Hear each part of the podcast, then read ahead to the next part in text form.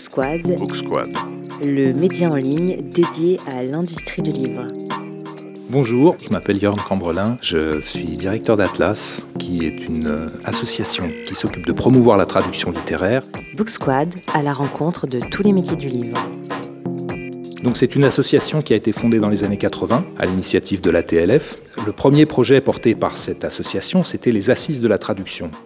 Il est apparu que les professionnels avaient besoin de se réunir une fois par an pour euh, échanger sur leurs problématiques, à la fois d'un point de vue intellectuel et d'un point de vue professionnel. Un festival qui est ouvert à la fois aux traducteurs, qui viennent nombreux, aux apprentis traducteurs, aux lecteurs et aux curieux de littérature étrangère, à d'autres professionnels aussi. Il y a des éditeurs qui viennent, des bibliothécaires. Et ces assises euh, ont connu leur première édition en 84. Nous préparons actuellement la 35e édition. Cette année, nous avons choisi un sujet particulièrement euh, abrupt, j'oserais dire casse-gueule, qui est de s'intéresser à la traduction de l'humour, qui est réputé être intraduisible. Et le titre des assises, c'est Et vous trouvez ça drôle?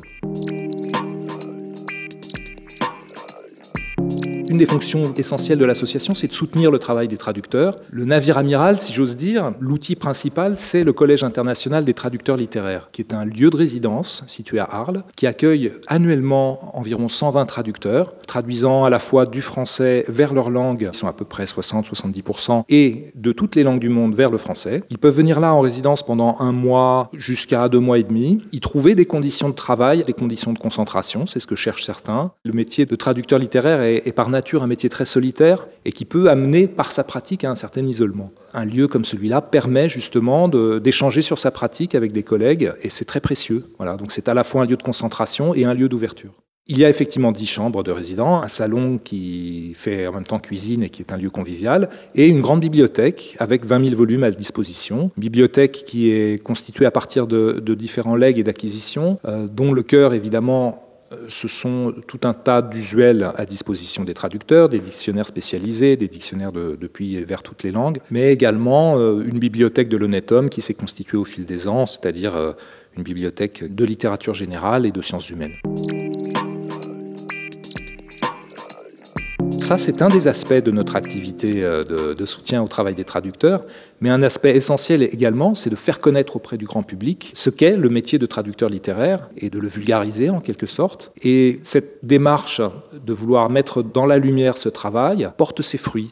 La place du traducteur, en restant toujours la place très fragile qu'elle est aujourd'hui, euh, est néanmoins consolidée en France par rapport à nos collègues étrangers par le fait qu'il y a des dispositifs publics tels que euh, ceux mis en place par le Centre national du livre qui soutiennent les maisons d'édition qui euh, rémunèrent au-delà d'un certain seuil les traducteurs. Ça, c'est un dispositif qui est, qui est vraiment très précieux. Mais également, cette place est consolidée parce que peu à peu, le sujet de la traduction littéraire apparaît dans la presse et euh, le rôle du traducteur commence à être visible. Et c'est notre travail que de le rendre visible, de faire en sorte qu'un lecteur qui arrive dans une librairie, qui veut acheter par exemple le Don Quichotte, se pose la question de quelle traduction il va acheter et soit conscient du fait qu'une traduction n'en vaut pas une autre. C'est un travail qui est un travail de longue haleine, qui suppose de donner la parole au traducteur, c'est ce que nous essayons de faire à travers plusieurs manifestations littéraires, et puis euh, de faire aussi expérimenter au public qui le souhaite ce que c'est que de traduire à travers la pratique. Nous proposons des ateliers de traduction qu'on appelle ateliers traducteurs d'un jour et qui permettent à tout un chacun, sans aucune connaissance linguistique préalable, de se frotter à l'exercice pendant deux heures d'une façon ludique et de découvrir, en jouant avec la langue française, en quoi consiste réellement le travail du traducteur, de passer d'une littérature à une autre.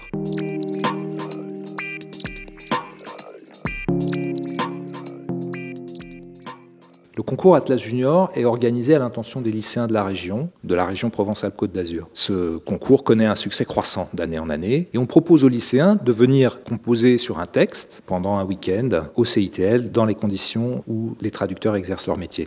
Il y a des prix qui sont euh, remis chaque année à l'occasion des assises de la traduction. Le succès des deux dernières éditions, qui a été spectaculaire, nous oblige à repenser la formule. On va essayer de lever un obstacle qui est un obstacle géographique. Arles, c'est vraiment le Far West de la Provence. Donc euh, on a cette difficulté de faire venir des gens de, Nice, Draguignan, etc. Donc là, on noue certains partenariats. Euh, grâce à une aide de la DRAC, on, va pouvoir démarrer ça cette année.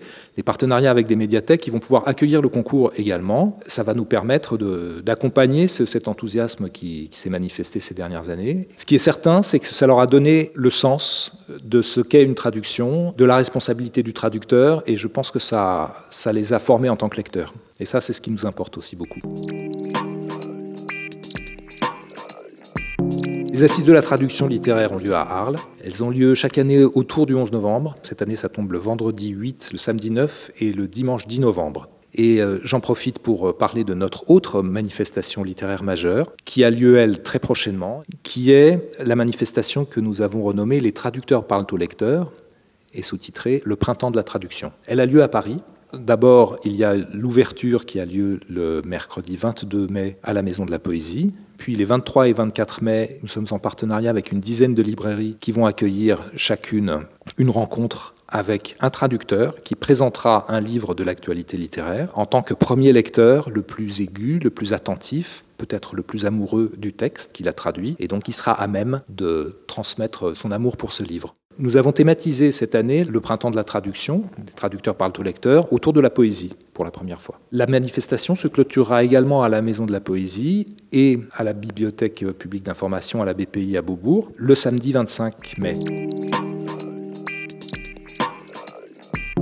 Un axe de travail important d'Atlas, c'est également la formation professionnelle. On l'aborde sous différents formats. Il y a un format qui s'adresse à des traducteurs euh, en devenir, qui ont un pied dans le métier mais pas les deux. Ce format s'appelle la fabrique des traducteurs. Il est fortement soutenu par l'Institut français, par la délégation générale à la langue française et par la SOFIA. Le format le plus développé jusque-là, autour duquel s'est articulé ce programme, c'est un format long de 10 semaines, au cours duquel trois traducteurs traduisant dans un sens et trois traducteurs traduisant dans l'autre mettent leurs énergies ensemble en résidence à Arles. Chacun vient avec son projet, est accompagné par divers tuteurs qui se succèdent pendant ces 10 semaines. C'est un programme qui a montré vraiment son efficacité, imaginé pour euh, venir euh, en réponse à une situation qui est le manque de traducteurs littéraires du français dans un certain nombre de langues.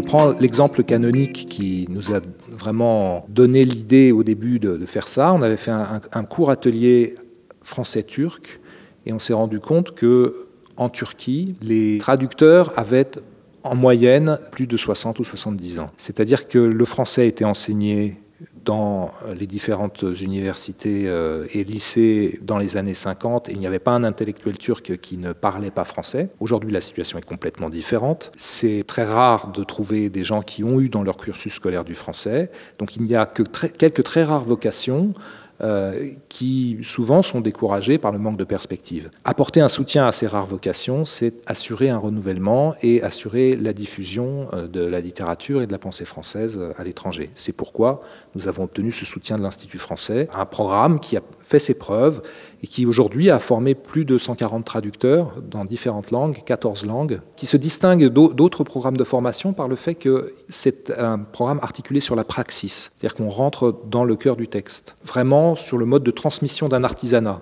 Y a-t-il une façon de faire ou est-ce que on est plutôt sur le modèle d'un savoir-faire justement? Y a-t-il un savoir cognitif avant tout à transmettre ou un savoir-faire qui est celui de l'artisan? Je parle aussi de la formation continue. Ça s'adresse à ceux qui sont déjà dans le métier et qui euh, peuvent prendre une semaine, par exemple, pour euh, mettre en commun leurs travaux et réfléchir un petit peu à leur pratique. On a différents formats, dont le principal s'appelle des ateliers vice-versa, qui là encore mettent en relation des traducteurs dans un sens et dans l'autre, parce qu'on pense que c'est une situation qui est très féconde d'un point de vue intellectuel. On propose également des ateliers pour euh, des compétences nouvelles, notamment, on propose un, atelier qui s'appelle Voix au chapitre et qui permet aux traducteurs de s'exercer à la prise de parole en public. Ils vont être amenés, euh, nous le souhaitons en tout cas, de plus en plus à parler de leur traduction auprès du public, soit dans des salons du livre, soit en librairie, etc. C'est le sens euh, vers lequel euh, on souhaite une évolution du métier, parce qu'aujourd'hui, je prends l'exemple de l'Allemagne, les auteurs gagnent plus d'argent à travers les rencontres littéraires qu'à travers les droits de leur publication. Est-ce souhaitable? En tout cas, c'est une évolution qu'il faut accompagner.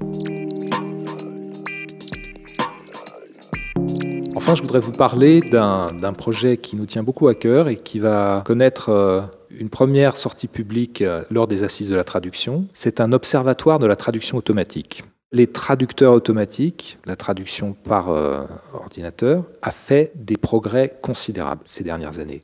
C'était un sujet de plaisanterie entre traducteurs littéraires il y a 5-6 ans. Ça ne l'est plus tant. Il y a eu un saut qualitatif entre la seconde génération et la troisième qui est arrivée maintenant, dont on, décrit souvent le principe sous le vocable de traduction neuronale. Les logiciels sont capables euh, d'écrire leurs propres algorithmes pour se corriger, avec des indications humaines bien sûr. Mais ce qui fait qu'on ne sait pas exactement aujourd'hui comment ça fonctionne et pourquoi ça fonctionne si bien. Nous sommes encore loin d'avoir euh, mis à la retraite l'ensemble des traducteurs littéraires, et c'est heureux, mais on ne peut plus mettre la tête dans le sable et faire comme si cette réalité n'existait pas. Est-ce que euh, ça va avoir un impact sur le travail des traducteurs? Je pense que oui. Nécessairement, économiquement, oui. Il y aura toujours des textes qui devront être traduits euh, à la main, comme on, sculpte un meuble à la main, mais qu'il y aura une partie du champ économique qui sera vraiment influencée par un nouveau mode d'établissement des traductions, qui passera sans doute par une première couche faite par traduction automatique, qui sera révisée ensuite par un traducteur.